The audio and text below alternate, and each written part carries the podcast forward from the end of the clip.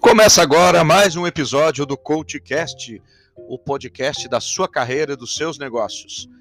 E todo início de ano, apesar de já estarmos no dia 2 de fevereiro hoje, quando eu gravo esse episódio que vai ao ar no dia 4, é sempre tempo de muitas reflexões, talvez de mudanças, de planejamento, de novos objetivos. E um desses objetivos, nos clientes que eu atendo aqui, às vezes é a mudança de emprego. E para mudar de emprego, você vai passar por aquela famosa entrevista de emprego. E uma das coisas que muitas vezes fica difícil é você citar seus pontos fracos. Isso mesmo, todos nós temos pontos fracos, certo? Mas aqui tem algumas dicas que eu peguei lá num artigo da Fundação Estudar que vai te trazer bastante lucidez para que quando você estiver num processo seletivo, você possa falar de forma tranquila dos seus pontos fracos. Porque falar dos nossos pontos fortes é um pouco mais fácil. Só que responder aquelas perguntas que os entrevistadores fazem sobre os nossos pontos fracos, ainda que enquadrar essas possíveis fraquezas de maneira positiva, é muito desafiador. E quando você combina o autoconhecimento com um plano de ação, pode rapidamente se diferenciar de outros candidatos. Por isso, a chave para se preparar para esta pergunta é identificar os pontos fracos que comunicam força. E para quem ainda não sabe exatamente como fazer isso, o Indeed, um dos principais buscadores de vagas de empregos do mundo, reuniu 10 pontos fracos e exemplos de como abordá-los em um recrutamento. Primeiro, eu me concentro demais nos detalhes. Ser orientado aos detalhes normalmente é uma coisa boa, mas se você é alguém que tende a gastar muito tempo neles, também pode ser considerado um ponto fraco. Apesar disso, ao compartilhar que se concentra muito nos detalhes, você mostra ao entrevistador que é capaz de ajudar a organização a evitar até mesmo pequenos erros. Entretanto, certifique-se de explicar como você está fazendo melhorias nesta área, tendo em vista o quadro geral. Embora os empregadores possam não amar a ideia de ter um funcionário que se preocupa com os pontos mais delicados, um candidato que garanta qualidade e busca pelo equilíbrio pode ser um grande trunfo. E agora um exemplo prático. Minha maior fraqueza é que às vezes me concentro demais nos detalhes de um projeto e passo muito tempo analisando os pontos mais delicados. Tenho me esforçado para melhorar nessa área, verificando-me em intervalos regulares e dando a mim mesmo, a mim mesma, a chance de voltar a me concentrar no contexto geral. Dessa forma, ainda posso garantir a qualidade sem ficar tão preso aos detalhes a ponto de afetar minha produtividade ou a capacidade da equipe de cumprir prazos. Segundo, tenho dificuldade em abandonar um projeto. Quando você depende muito despende, desculpa, muito tempo e esforço em algo, é fácil ficar apreensivo em marcá-lo como concluído ou repassá-lo para outra equipe. Sempre há espaço para melhorias e algumas pessoas tendem a criticar demais seu próprio trabalho ou tentar mudanças de última hora, o que pode ameaçar o cronograma. Ao mesmo tempo, no entanto, análises de última hora podem ajudar a eliminar erros e tornar o produto final mais refinado. Se este for o seu ponto fraco, compartilhe como você está se esforçando para melhorar, estabelecendo um prazo para todas as revisões e sendo proativo em relação às mudanças, de modo que não espere até o último minuto. Um exemplo: minha maior fraqueza é que às vezes tenho dificuldade em abrir mão de um projeto. Sou o maior crítico do meu próprio trabalho sempre posso encontrar algo que precisa ser melhorado ou alterado. Para me ajudar a melhorar nessa área, estabeleço prazos para revisões. Isso ajuda a garantir que não vou fazer alterações de última hora. Terceiro, tenho dificuldade de dizer não. E quem não tem, né? Muitas pessoas vêm até mim com esse grande problema, o fator não dizer não. Ou seja, isso prejudica muito. Porém, vamos pensar o seguinte: ajudar colegas em projetos e gerenciar adequadamente sua carga de trabalho é um equilíbrio perfeito. Do ponto de vista do empregador, alguém que aceita todas as solicitações parece dedicado e ansioso, mas também pode ser alguém que não conhece seus limites e acaba precisando de ajuda ou de extensões de prazo para concluir o seu trabalho. Se você está tão ansioso para assumir novos projetos que não consegue dizer não, compartilhe como está trabalhando para se autogerir melhor, organizando suas tarefas e definindo expectativas mais realistas consigo mesmo, bem como com aqueles ao seu redor. Por exemplo, minha maior fraqueza é que às vezes tenho dificuldade em dizer não às solicitações e acabo aceitando mais do que posso suportar. No passado, isso me fazia sentir estressado ou exausto. Para me ajudar a melhorar nessa área, uso um aplicativo de gerenciamento de projetos para visualizar quanto trabalho tenho em um determinado momento e saber se tenho ou não disposição para assumir mais. Quarto, fico impaciente quando os projetos vão além do prazo. Embora expressar estresse ou frustração com prazos não cumpridos possa ser considerado uma fraqueza, os empregadores valorizam os trabalhadores que dão importância a eles e se esforçam para manter os projetos dentro do cronograma planejado. Se você está usando isso como seu ponto fraco na entrevista de emprego, Estruture sua resposta para se concentrar em como você aprecia o trabalho concluído no prazo e em como está se aperfeiçoando para melhorar os processos a fim de realizar o trabalho com mais eficiência. Um exemplo: minha maior fraqueza é que fico impaciente quando os projetos passam do prazo. Sou um defensor das datas de entregas e fico desconfortável quando o trabalho não é concluído a tempo. Para evitar isso, comecei a ser mais proativo e prestando atenção em como estou reagindo para ter certeza de que estou sendo motivador e ajudando a promover a eficiência. Quinto, eu poderia ter mais habilidade com três pontinhos. Cada candidato tem áreas para melhorar em sua especialização. Talvez seja algo específico, como criar tabelas dinâmicas no Excel Talvez seja uma habilidade como matemática, redação ou falar em público. Seja qual for o caso, compartilhar algo que você deseja melhorar mostra ao entrevistador que você está autoconsciente e gosta de se desafiar.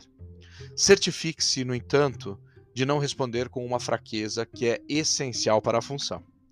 Algumas áreas comuns nas quais as pessoas podem precisar ter experiência incluem comunicação verbal, comunicação escrita, liderança de equipe, análise e interpretação de dados, delegar tarefas, fornecer críticas construtivas e programas específicos.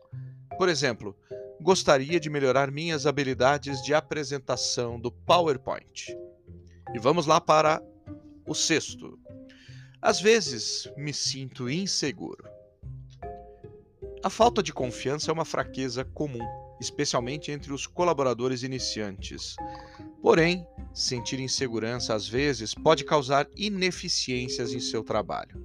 Por exemplo, você pode se sentir desqualificado para falar em uma reunião, uma reunião importante, né, quando sua ideia poderia ajudar a equipe a atingir uma meta. Por isso, embora ser humilde ao trabalhar com outras pessoas possa ser útil, também é necessário manter uma certa confiança para fazer seu trabalho em um nível ideal.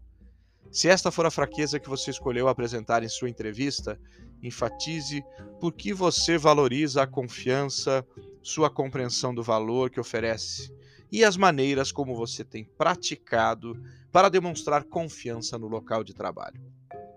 Mesmo quando nem sempre você pode sentir isso.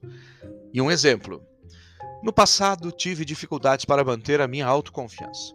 Hoje, tenho um documento editável no qual faço anotações dos impactos que causei em minha equipe e na minha organização para entender melhor por que devo confiar nas habilidades e talentos únicos que ofereço.